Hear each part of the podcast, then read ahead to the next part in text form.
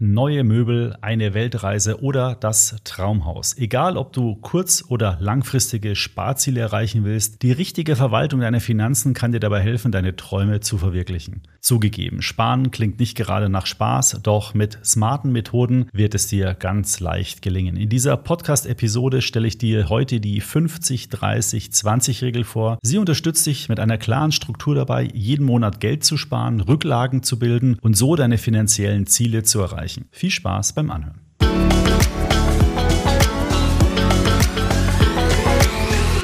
So, wie im Intro schon angekündigt, geht es heute um die 50-30-20-Regel. Und diese Regel soll dir helfen, bestimmte Budgets für unterschiedliche Ausgabentöpfe zu definieren und dich damit beim sinnvollen Ausgeben deiner Einnahmen zu unterstützen. Und neben einer praktischen Regel brauchst du natürlich auch noch einen günstigen Broker. Und hier kommt unser Werbepartner dieser Podcast-Episode Trade Republic ins Spiel. Mit Trade Republic kannst du nämlich kostenfrei ETF-Sparpläne und Aktiensparpläne anlegen und das schon ab 1 Euro Sparrate. Du bist also super flexibel und egal wie viel Geld dir am Monatsende zum Sparen zur Verfügung steht, du kannst mit Trade Republic das sehr einfach und vor allen Dingen kostenfrei umsetzen. Und deswegen kann ich dir nur empfehlen, ein Depot Depot beim Neo-Broker Trade Republic zu eröffnen. Besonders attraktiv ist zudem, selbst wenn du nicht in Wertpapiere investieren willst, kannst du bei Trade Republic aktuell auch eine sehr attraktive Guthabensverzinsung auf dein Kontoguthaben bekommen. Diese beträgt nämlich ab dem ersten Euro 2% für alles nicht investierte Guthaben und das bis zu einem Betrag von 50.000 Euro. Also es lohnt sich auf jeden Fall, hier ein Depot oder Konto zu eröffnen. Den Link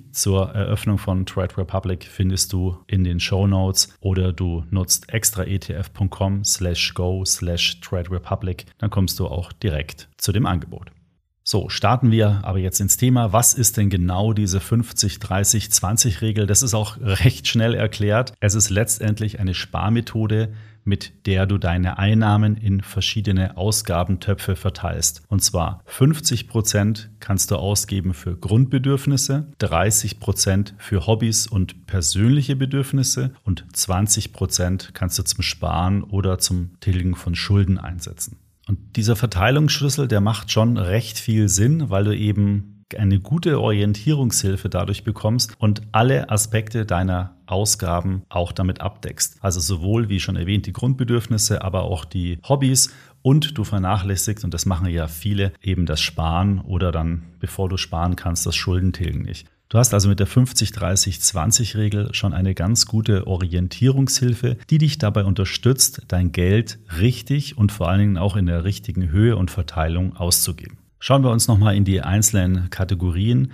also du solltest 50 Prozent für Grundbedürfnisse ausgeben. Was zählt denn jetzt alles zu den Grundbedürfnissen? Also das ist auf jeden Fall mal die Miete, Strom, Gas, Wasser, Lebensmittel, Pflege- und Hygieneprodukte, Telefon und Internet, Versicherungen und auch alles, was das Thema Mobilität betrifft. Diese ganzen Ausgaben könntest du zum Beispiel auch in einem Haushaltsbuch führen. Das wäre dann nochmal ein ganz anderes äh, Thema. Aber letztendlich, wenn du dir einmal einen Überblick verschaffst über all diese Ausgaben, die zu deinen Grundbedürfnissen gehören, dann hast du eben einmal eine Liste und weißt ganz genau, ob diese Ausgaben dann eben über oder 50 Prozent deiner Einnahmen liegen. Und je nachdem, wo der Prozentsatz liegt, weißt du eben schon mal, ob du in diesem Bereich über oder unter deinen Verhältnissen lebst. Nicht mehr als 30 Prozent solltest du ja für Hobbys oder persönliche Bedürfnisse ausgeben. Was zählt da jetzt zum Beispiel dazu? Das sind ganz klassisch Restaurantbesuche, Kleidung, Bücher, Sport, also zum Beispiel Mitgliedschaften im Fitnessstudio, Accessoires oder natürlich auch der Urlaub. Dieser Betrag steht also zur freien Verfügung und du kannst damit deine Lebensqualität steigern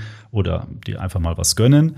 Ist auch noch wichtig zu erwähnen, dass du diesen Betrag jetzt nicht auf Krampf jeden Monat wirklich ausgeben musst. Du kannst natürlich auch das über mehrere Monate verteilen, also zum Beispiel drei Monate die Ausgaben da etwas reduzieren, aber dafür dann zum Beispiel im vierten Monat in Urlaub fahren. Also du bist sowieso bei diesem ganzen Framework, sage ich mal, sehr flexibel. Es soll ja nur eine grundsätzliche Orientierung geben, damit du weißt, wie du deine Einnahmen sinnvollerweise verteilen solltest. So, und die letzten 20 Prozent deines Einkommens, die solltest du zum Sparen oder zur Schuldentilgung einsetzen. Mit Schuldentilgung meine ich im Wesentlichen Konsumschulden. Also wenn du dir irgendwo einen Fernseher oder sowas auf Pump gekauft hast, Schulden aus der Finanzierung von Immobilien würde ich da nochmal außen vor sehen. Wenn du sie fremd nutzt, also wenn du sie vermietest, solltest du eine Immobilie aus Eigennutzungsaspekten heraus gekauft haben, dann solltest du die natürlich auch zuerst bevorzugt tilgen. Gerade jetzt, wo die Zinsen so gestiegen sind. Und zum Thema Konsumschulden nochmal ein wichtiger Punkt. Es geht bei der Geldanlage ja immer darum, möglichst hohe Renditen zu erzielen. Und ich habe das hier im Podcast auch schon mehrmals genannt. Die durchschnittliche Wertentwicklung des MSCI World in den letzten 50 Jahren war etwa 7% pro Jahr. Wenn du dir jetzt mal deine Dispo-Zinsen anschaust oder vielleicht sogar den Zinssatz für nicht geduldete Überziehungen, dann liegt der meistens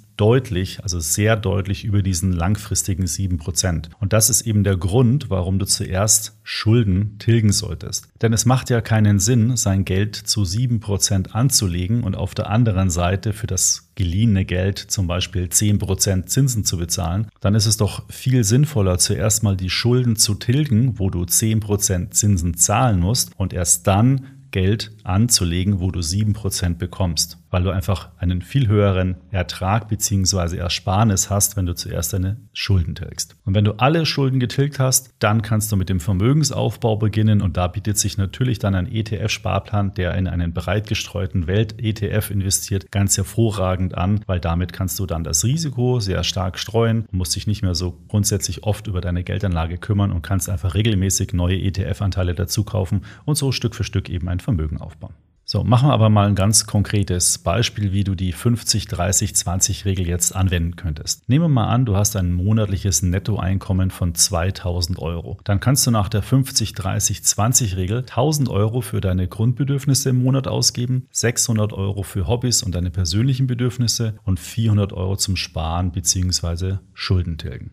So, und wenn du diese 400 Euro jeden Monat, also 4800 Euro im Jahr in einem ETF-Sparplan ansparst, über 20 Jahre bei einer durchschnittlichen Rendite von 7%, die ich vorhin schon erwähnt hatte, dann kommt da nach 20 Jahren ungefähr 200.000 Euro raus. Du siehst also, dass 20% Sparen von deinem Einkommen über lange Zeiträume wirklich zu einem sehr, sehr großen Betrag anwachsen können. Wenn du jetzt nicht 20% sparen kannst, sondern nur 10%, dann ist es trotzdem gut, natürlich das Geld anzulegen es ist dann einfach ein bisschen weniger, aber führt dich am Ende natürlich dann trotzdem zu deinem Ziel, eben fürs Alter oder für deine speziellen Sparziele eben strukturiert regelmäßig Geld anzusparen. Wenn du eben heute nur 10% ansparen kannst, dann kannst du vielleicht bei der nächsten Gehaltserhöhung deine Sparquote erhöhen und dann sparst du 15 an. Vielleicht gibt es dann wieder mal eine Gehaltssteigerung und du sparst dann deine 20% an und bist dann in dem optimalen Korridor. Also du hast hier alle Flexibilität und alle Möglichkeit. Wie gesagt, die 50-30-20-Regel soll ja nur ein grober Orientierungsrahmen für dich sein.